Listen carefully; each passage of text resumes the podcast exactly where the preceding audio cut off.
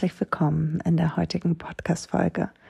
Mein Name ist Dimitra Bock, ich bin Yogalehrerin und Historikerin und in der heutigen Podcast-Folge geht es um die Kleshas. Die Kleshas sind die Störkräfte nach Patanjali. Er schreibt im Yoga Sutra, dass es fünf Kleshas gibt, fünf Störkräfte, die dazu beitragen, dass wir aus unserer eigenen inneren Mitte immer wieder rausgezogen werden und somit nicht zu uns finden können und wir nicht unseren Geist kontrollieren können und zur Ruhe bringen können.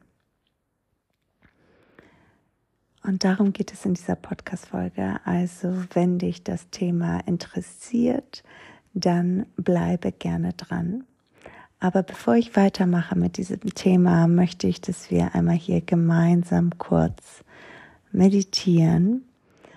Also finde gerne einen ruhigen Platz, wo du für die nächsten Minuten ungestört bist und dann richte dich einmal richtig schön auf, Erde, deine Sitzbeinhöcker, deine Füße.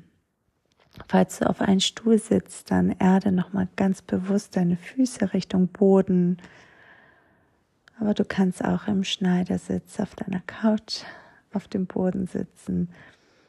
Finde einfach einen Sitz, wo deine Wirbelsäule aufrichtig sein kann und die Kopfkrone Richtung Decke, Richtung Himmel zieht. Deine Hände kannst du ganz bequem auf deinen Schoß ablegen oder auf deinen Oberschenkel.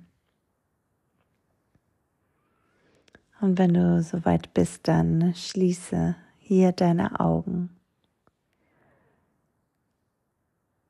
Und lass all das, was du heute bereits erleben durftest, hinter dir und auch all das, was noch kommen mag, darf jetzt warten.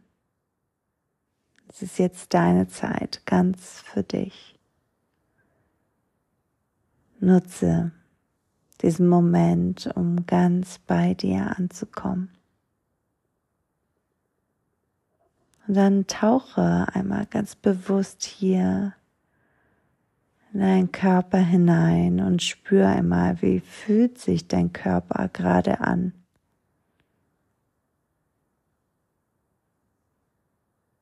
Wie fühlen sich deine Füße an, deine Beine, deine Hüfte, dein Bauch. Und falls du hier noch Anspannung spürst, dann lass hier noch einmal ganz bewusst los. Lass deine Bauchdecke ganz weich werden. Dann spür gerne einmal in deinen unteren und oberen Rücken hinein. Spür, wie sich dein Brustkorb anfühlt. Deine Arme und Hände.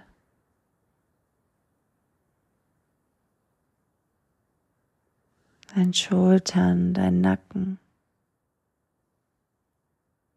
dein Kiefer. Und falls du auch hier noch Anspannung spürst, dann lass auch hier noch einmal ganz bewusst los. Deine Zahnreihen dürfen sich voneinander lösen und deine Zunge liegt vollkommen entspannt in deiner Mund. Deine Augen sind ganz schwer und geschlossen. Deine Stirn ganz weich und glatt. Und dann richte auch deine Aufmerksamkeit auf deinen Geist und beobachte, wie es ihm gerade geht. Bist du bereits ganz im Hier und Jetzt angekommen? Er ganz ruhig und entspannt? Und kann mir gut folgen. Oder dreht dein Geist noch seine Runden und springt von einem Thema zum nächsten. Beides ist vollkommen okay. Nehme es einfach nur für einen kurzen Moment wahr.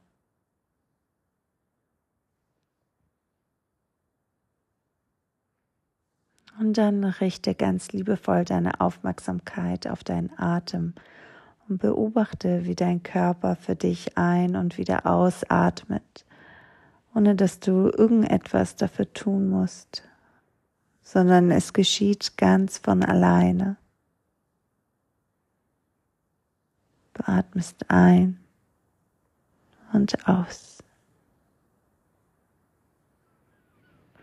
Ein und aus.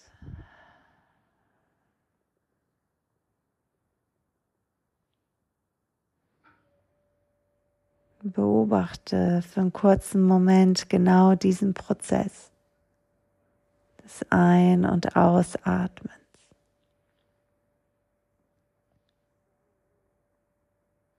Beobachte, wie die frische Luft durch deine Nasenlöcher in deinen Körper hineindringt. Deine Lunge füllt, dein Brustkorb sich hebt. Und wie bei jeder Ausatmung deine Brustkorb sich wieder senkt, deine Lungen sich leeren und all die verbrauchte Luft wieder aus deinen Nasenlöcher hinausfließt.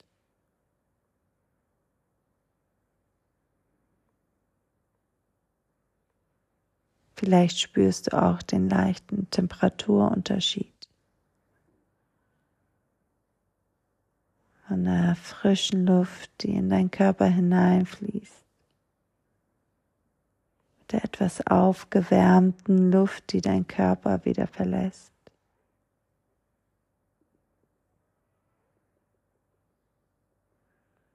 Bleibe mit deiner Aufmerksamkeit ganz genau hier.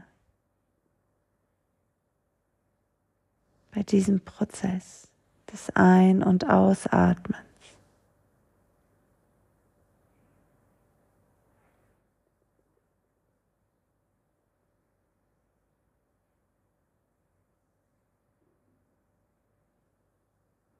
Und wann immer ein Gedanke aufploppt, dann nehme ihn für einen kurzen Moment wahr Lass ihn vorbeiziehen wie eine Wolke am Himmel. Und kehr dann wieder deine Aufmerksamkeit ganz liebevoll zurück zu deinem Atem. Es ist vollkommen normal, dass dein Geist neue Bilder erzeugt, neue Ideen bekommt. Deine Aufgabe ist einfach, diesen Prozess zu beobachten, es wahrzunehmen, zu erkennen und dann wieder deine Aufmerksamkeit zurückzulenken auf deinen Atem.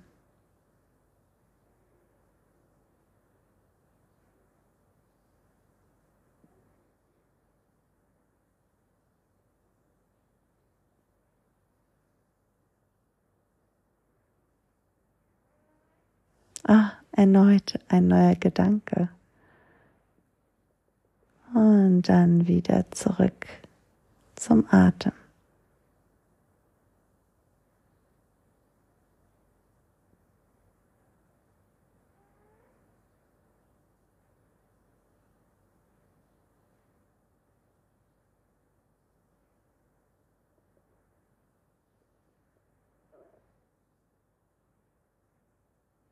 Bleibe noch für einen kurzen Moment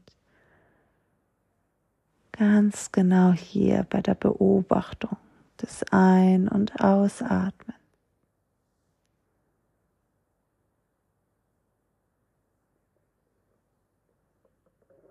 Du atmest ein, du atmest aus.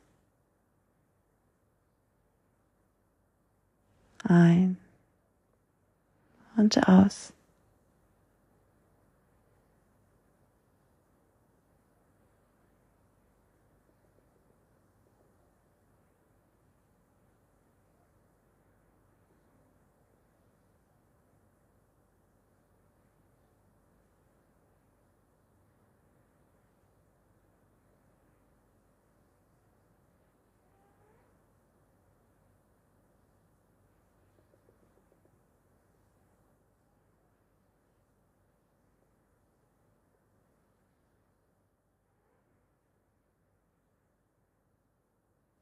Und dann atme ich hier einmal ganz tief durch deine Nase in deinen Bauch ein.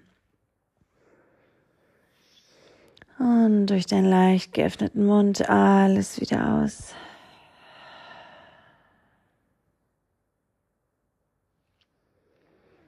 Kehr langsam wieder zurück im Hier und Jetzt. Und wenn du bereit bist, dann öffne langsam wieder deine Augen. Willkommen zurück.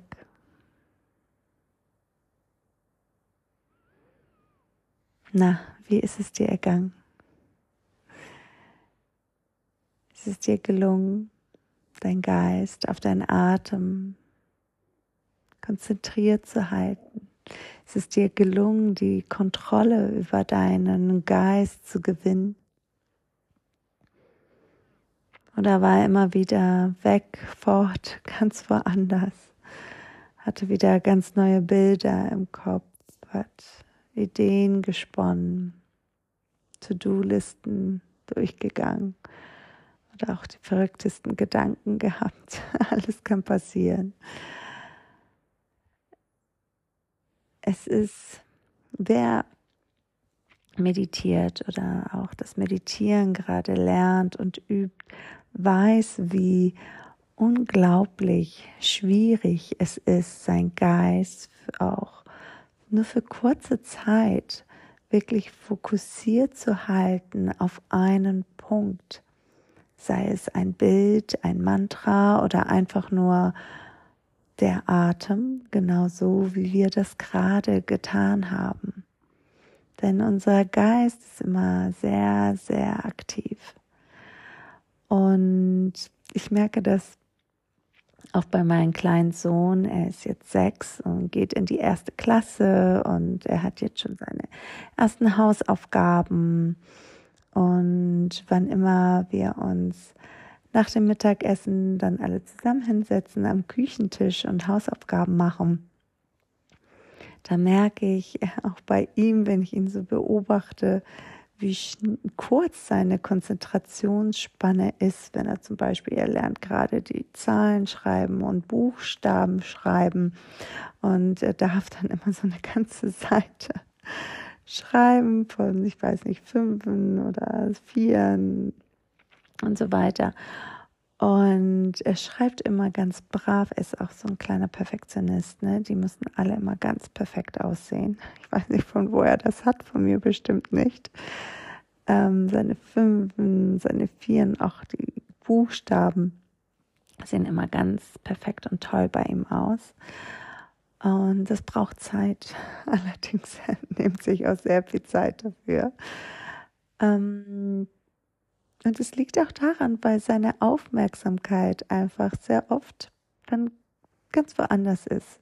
Er schreibt so drei, vier und dann guckt er woanders, sucht nach dem Kater, spielt mit seinen Händen, guckt aus dem Fenster und so weiter. Und ich versuche ihn immer wieder zurückzubringen auf seine Aufgabe, die, sie, die er gerade hat. Und denn ich habe lange überlegt, okay, wie ähm, bringt man eigentlich Kindern bei, sich zu konzentrieren? Und ich habe gedacht, okay, wie mache ich das mit meinen Yogaschülern bei der Meditation? Immer wieder, auch während der Meditation, wenn ich meinen Schülern sage, genauso wie wir das gerade praktiziert haben, Fokus auf den Atem richten. Und wenn ich das einmal sage, dann passiert es nicht. Ne? Vielleicht für drei, vier Sekunden sind wir dann mit unserem Fokus auf unserem Atem, aber danach denkt sich der Geist wieder was Neues aus oder ein neues Bild kommt vor Augen oder wir tagträumen und so weiter. Und dann bin ich als Yogalehrerin da, dich daran zu erinnern, wieder deinen Fokus auf deinen Atem zu richten und wieder zurückkehren und wieder zurück und zurück und zurück. Und genau diesen Prozess durchlaufe ich auch mit meinem Sohn. Ich so immer, ja, so nah und jetzt wieder deine Aufmerksamkeit zurück zu deinen Zahlen, zu deinen Buchstaben. Yasana und jetzt wieder Fokus auf die Hausaufgabe.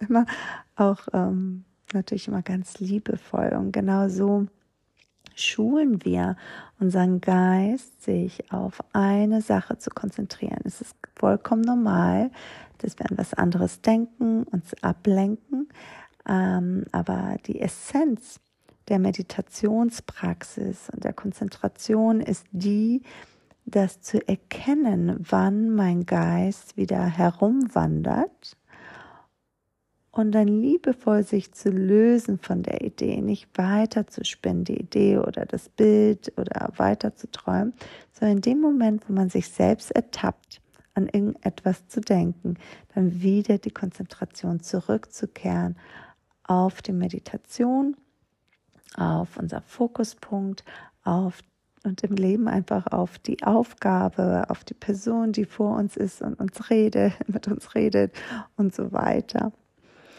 Ähm, und wer schon versucht hat zu meditieren und eine Meditationspraxis hat, der weiß auch, wie schwierig das sein kann, ähm, sich einfach ruhig hinzusetzen und zum Beispiel seinen Atem zu beobachten. Und wenn du das schon ein paar Mal gemacht hast, dann weißt du bestimmt auch, dass es ganz große Unterschiede gibt von Tag zu Tag, dass uns an einigen Tagen recht gut gelingt, uns auf eine Sache zu konzentrieren und bei anderen Tagen so gar nicht. Und bei mir hat mir sehr Patanjali und sein Yoga Sutra geholfen, meinen eigenen Geist zu verstehen, zu analysieren und zu wissen, warum mm, ich oft abgelenkt werde oder was bringt mich aus meiner eigenen inneren Mitte, aus meiner eigenen inneren Ruhe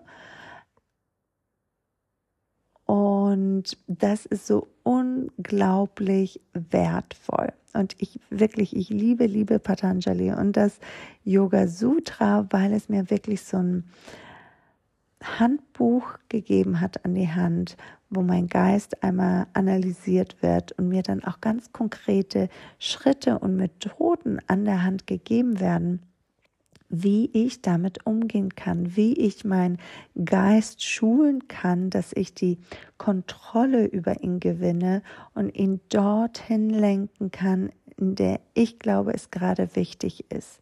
Was ist gerade mein Fokuspunkt? Was ist gerade wichtig in dem, was ich in diesem Moment tue? Ist es die Hausaufgabe?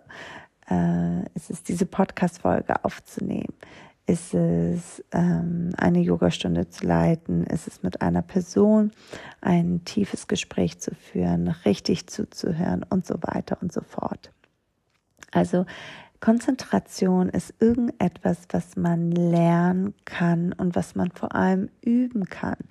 Und das theoretische Wissen dahinter, wie unser Geist funktioniert und wie wir das machen können, das gibt uns super Tools, um es noch besser zu schaffen, noch schneller zu verstehen und zu schaffen, Kontrolle über den Geist zu bekommen und zielgerichtet ähm, zu agieren. Es geht nämlich auch ganz viel darum, wie reagiere ich in der Welt.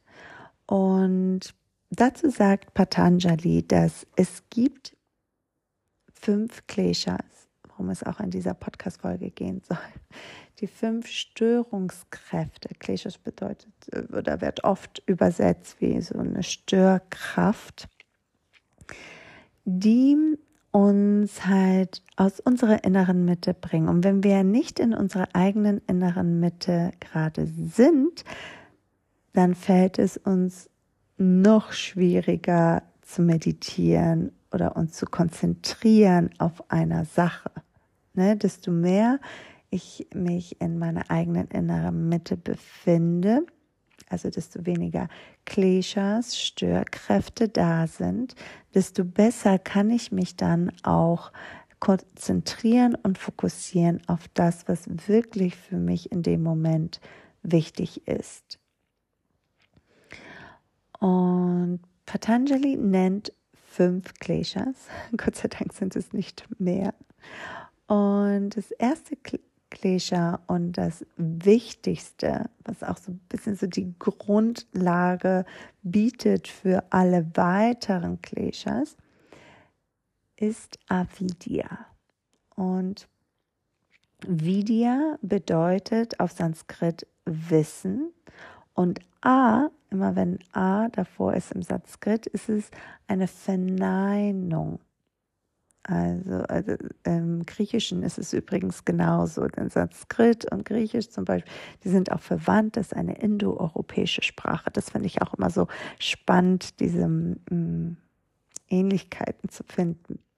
Genau, also Avidya bedeutet Unwissenheit, das Nichtwissen.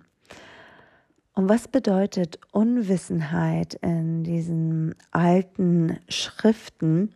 Das bedeutet, nicht zu wissen, wer wir wirklich sind. Und nach Patanjali, der basiert äh, die Yoga-Philosophie auf die Sankhya-Philosophie.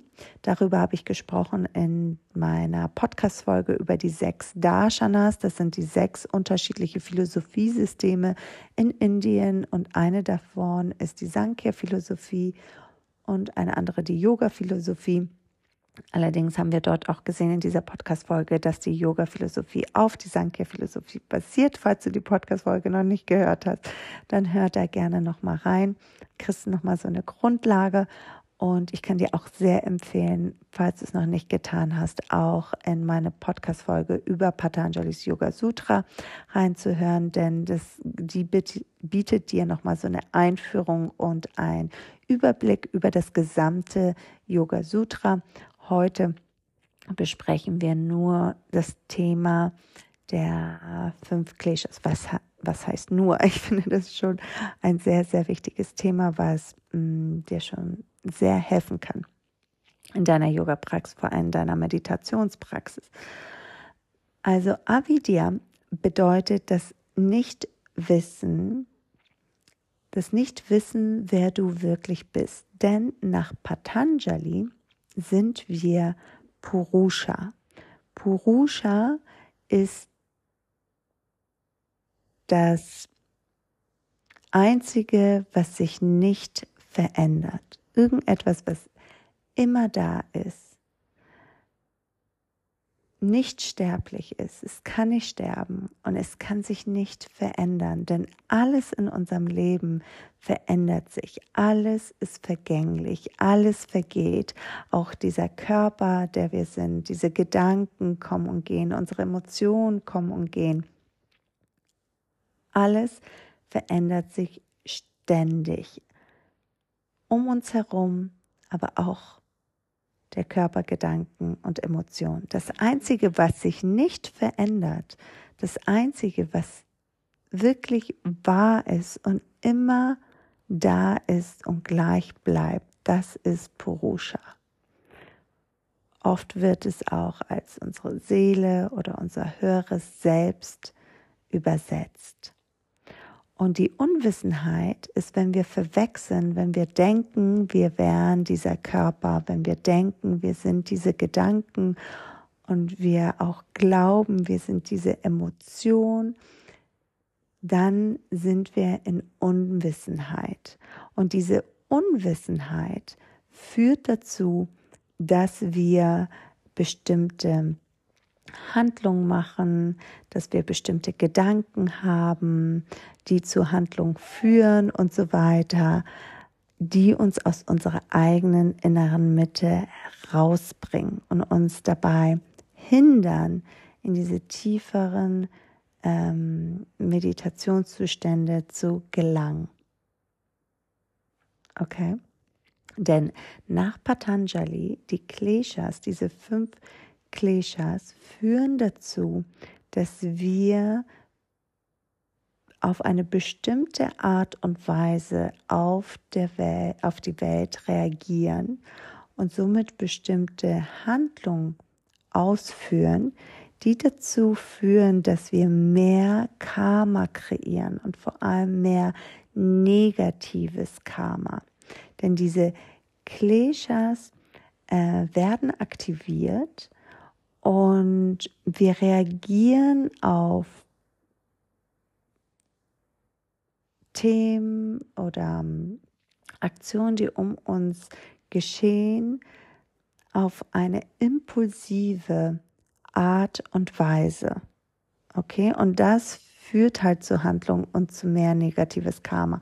Und das ist genau das, was wir vermeiden möchten. Ne? Das Ziel von Patanjali ist immer, kein Karma mehr zu kreieren, absolute Stille in Körper und Geist, um im Zustand von Salmadi zu gelangen, um zur Erleuchtung zu gelangen. Und zum Thema Karma habe ich auch eine Podcast-Folge äh, aufgenommen, also auch unbedingt einmal reinhören, wenn du mehr lernen möchtest über diesen Prozess, der, über dieses Prinzip von Ursache und Wirkung und Tod und Wiedergeburt und so weiter.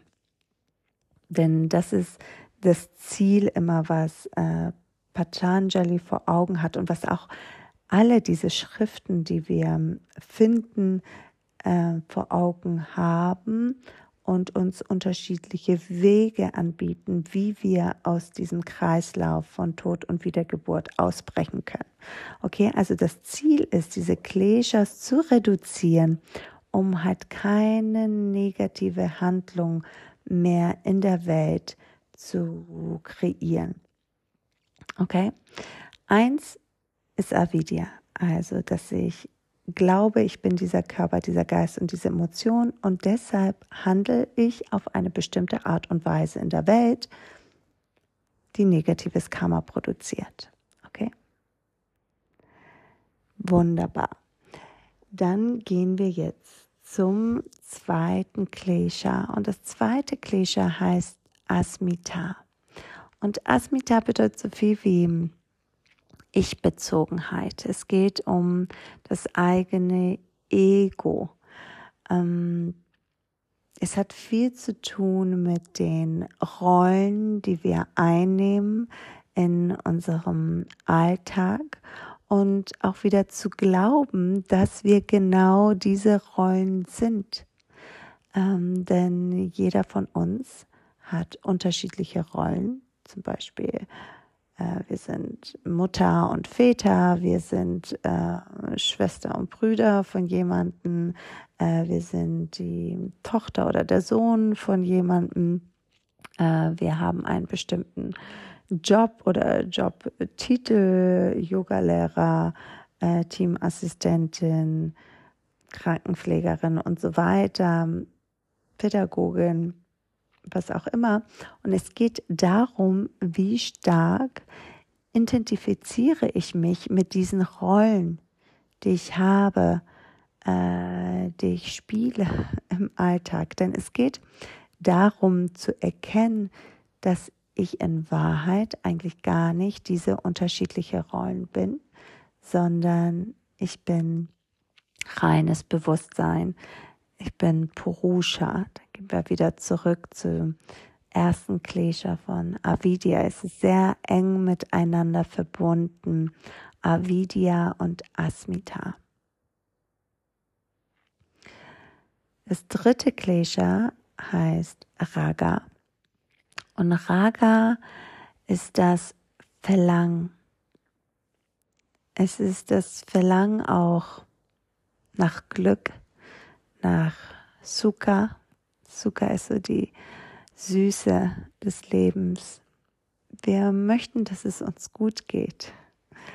Ähm, es wird vor allem geprägt von unseren Erfahrungen aus der Vergangenheit. Wir wissen aus der Vergangenheit, dass etwas schön ist, dass äh, Schokolade lecker ist und gut schmeckt ein Beispiel.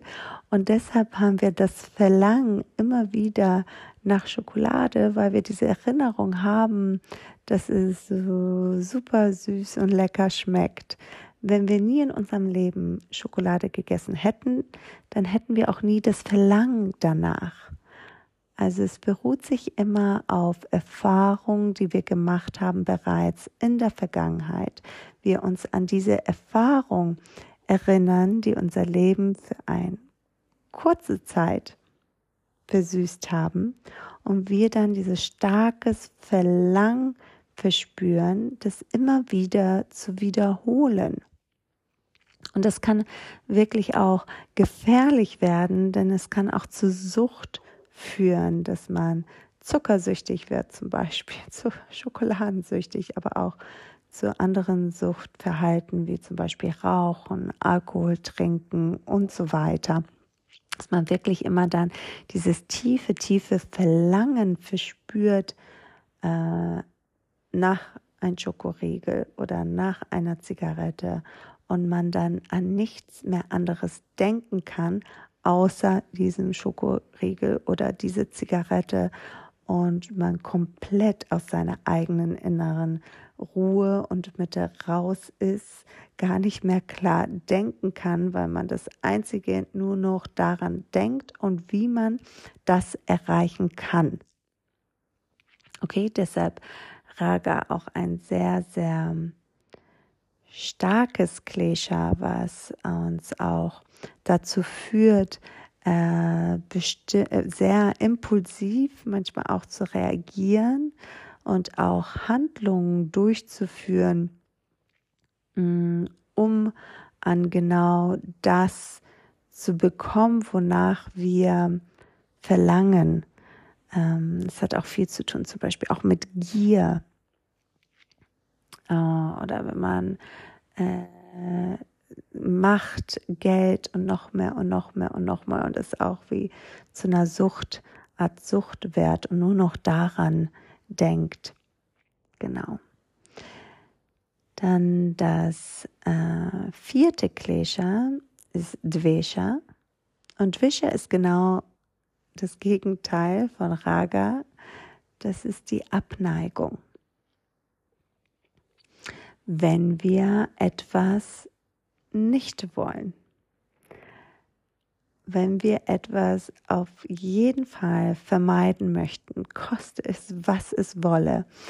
Und das basiert auch wieder auf Erfahrungen, die wir in der Vergangenheit gesammelt haben, wo wir uns vielleicht mal verletzt haben, uns wehgetan haben, wir Schmerz gespürt haben und wir auf gar keinen Fall möchten, dass es sich wiederholt und wir alles, wirklich alles auf der Welt tun, damit das nicht mehr passiert. Und wir auch dann nur noch daran denken und wie wir das äh, vermeiden können, wie wir Schmerz vermeiden können. Ne? Das ist Dukkha das Sanskritwort äh, für Schmerz, für diese Enge, dieses Gefühl von Enge. Und das fünfte und letzte Klesha ist Abhinivesha. Abhinivesha ist ähm, das Gefühl von Angst. Angst haben, diese tiefe, tiefe, tiefe Angst. Und die größte Angst, die wir als Menschen verspüren, ist die Angst vor Vergänglichkeit, vor dem Tod. Denn jedes Lebewesen, das sagt auch das Yoga Sutra, auch in den Kommentaren, ähm, Originalkommentar in der Pyasha, dass wirklich jedes Lebewesen instinktiv um sein Leben kämpft bis zum bitteren Ende. Wir hängen wirklich an diesem Leben und das erzeugt in uns Angst, eine ganz tiefe, urinstinktive Angst vor dem Tod, vor dem eigenen Tod und auch vor dem Tod von geliebten Menschen. Und diese tiefe Angst führt auch dazu, dass wir aus unserer inneren Mitte kommen, dass wir ähm, bestimmte Handlungen ausführen, um genau das zu vermeiden. Und genau diese Kleshas halt führen zu Dukkha, führen zu Leiden, zu Enge und zu Dunkelheit. Und sie führen uns dazu, dass wir halt dieses impulsiv reagieren in der Welt. Und das gilt zu vermeiden. Also Patanjali meint, das Ziel ist, sich bewusst zu werden über diese fünf Kleshas, die da sind. Und die sind da durch unsere Erfahrung, die wir bereits gemacht haben äh, während unseres Lebens. Äh, es geht um diese Prägung, äh, Samskaras, die da sind. Und die Kleshas sind auch ähm, immer da. Das ist nicht so, dass sie irgendwann verschwinden, sondern die sind immer da. Aber Patanjali beschreibt es und auch in der Vyasha im Kommentar wird es so beschrieben, dass die Kleshas ähm, schlafend da sind. Also wenn sie schlafen, dann reagieren wir nicht impulsiv, aber sie sind auch ähm, aber sie können auch aktiv werden. Und wenn sie aktiv sind, dann ist es dieser Moment, es ist so, wenn irgendetwas uns triggert, irgendwas wird in uns getriggert durch eine Erfahrung, die wir im Außen machen. Und dann geht es immer darum, okay, wie reagiere ich auf diese Erfahrung? Und wenn irgendwas in dich getriggert wird, dann wird dieses Klesha in dir geweckt und du beginnst impulsiv auf eine negative Art und Weise dann auf eine bestimmte Erfahrung zu reagieren und somit wird negatives Karma kreiert und du beginnst auf negative Art und Weise in der Welt zu handeln. Ich weiß nicht. Ein Beispiel ist, äh, nehmen, nehmen wir wieder das wollen wir das Rauchen nehmen. Ich habe mal geraucht. Vor acht Jahren. Genau, ich habe aufgehört, als ich erfahren habe, dass ich schwanger bin mit meiner Tochter. Und da habe ich vom einen Tag zum nächsten aufgehört zu rauchen. Und da habe ich wirklich äh, gemerkt, dass es wirklich ein Mindset-Ding ist, denn ich dachte immer, ich werde nie aufhören zu rauchen. Ich habe es wirklich genossen. Und dann kam bei mir immer die Angst auf, oh, sobald ich wieder Alkohol trinke oder in einer Umgebung bin, wo geraucht wird und ich wieder diesen Rauch rieche, dann habe ich wieder Lust, auch zu rauchen. Ne? Dann wird wieder dieses Klesha in mir geweckt. Ne? Also dieses Klesha wie Raga, nach Verlangen nach der Zigarette und dass ich dann wieder rückfällig werde und dass dieses Erwecken des Klischees nach dem Verlangen nach der Zigarette mich zu dieser Handlung führt, wieder mit dem Rauchen zu beginnen. Heutzutage kann ich ganz stolz sagen, dass auch wenn ich mal ein Glas Wein trinke und ich mich auch befinde in einer Umgebung von Rauchern, dass mein Klesha ganz, ganz tief schläft und ich überhaupt kein Verlangen mehr verspüre nach Rauchen. Aber das ist auch ein Prozess. Mm.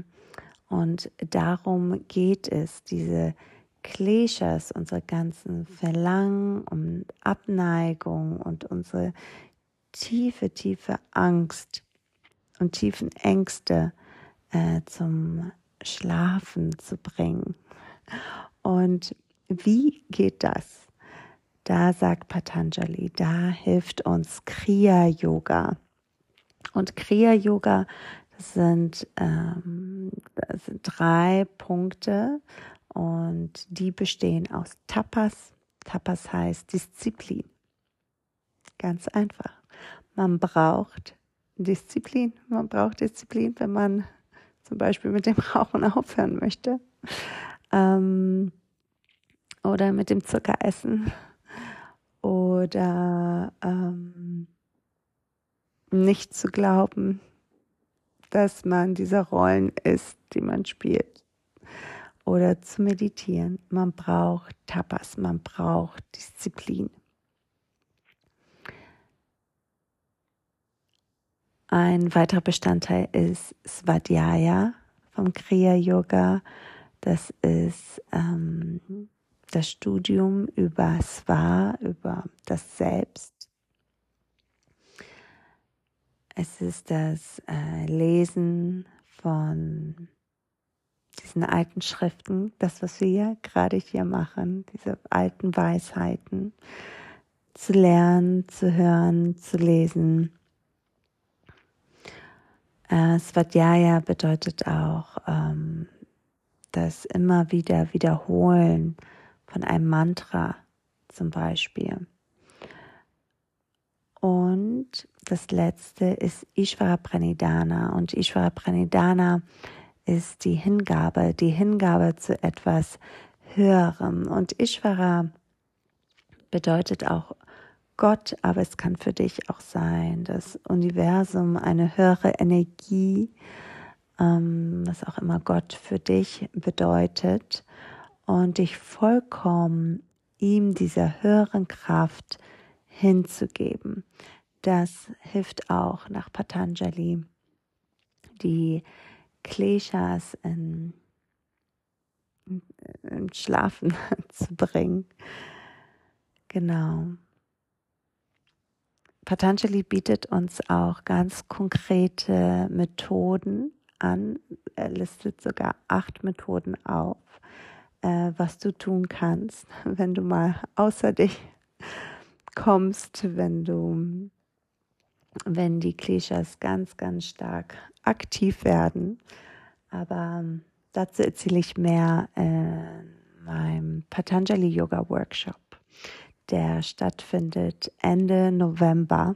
Und wenn du auch wirklich Lust hast, tiefer einzusteigen in die Welt des Yoga Sutren und dir den Text mit mir gemeinsam anschauen möchtest und wirklich lernen möchtest, wie du dein Geist kontrollieren kannst, wie dein Geist funktioniert, wie du auf die Welt reagierst und wie du das unter Kontrolle bringen kannst, um konzentrierter, fokussierter zu werden und somit auch ein Leben voller Frieden und Liebe und ein Gefühl von bei dir zu sein kreieren möchtest, dann ist genau dieser Workshop perfekt für dich. Dann ist das Yoga Sutra perfekt für dich, denn es lehrt dich all diese Dinge. Und wir treffen uns am Freitag um 18.30 Uhr startet der Workshop bis 9.30 Uhr. Da gibt es eine Kennenlernrunde und wir legen so die Grundlage einmal. Und dann Samstag und Sonntag treffen wir uns immer von 9 bis 12.30 Uhr. Wir praktizieren erstmal eine Hatha-Yoga-Stunde. Wir praktizieren die Rishikesh-Reihe gemeinsam äh, mit Fokus auf Meditation, auf Konzentration. Und dann werden wir zwei Stunden äh, das Patanjali Yoga Sutra durchgehen und dann gibt es ein QA. Das machen wir Samstag und Sonntag, sodass wir vormittags ähm, uns in die Welt des Yoga Sutras eintauchen und du auch den Rest des Tages für dich hast und trotzdem auch noch dein Wochenende genießen kannst. Genau, also ich freue mich mega, wenn du dabei bist. Ich lasse den Link für mehr Infos und Anmeldungen in der Description Box und freue mich, dich dann dort zu sehen. Ich hoffe, diese Podcast-Folge hat dir geholfen, besser zu verstehen, wie dein Geist funktioniert, äh, was die Klischees sind nach Patanjali. Schreib mir gerne eine Bewertung, wenn dir die Podcast-Folge äh, gefallen hat. Teile die Folge. Und genau, wir hören uns sonst beim nächsten Podcast in zwei Wochen. Mach's gut. Thank you.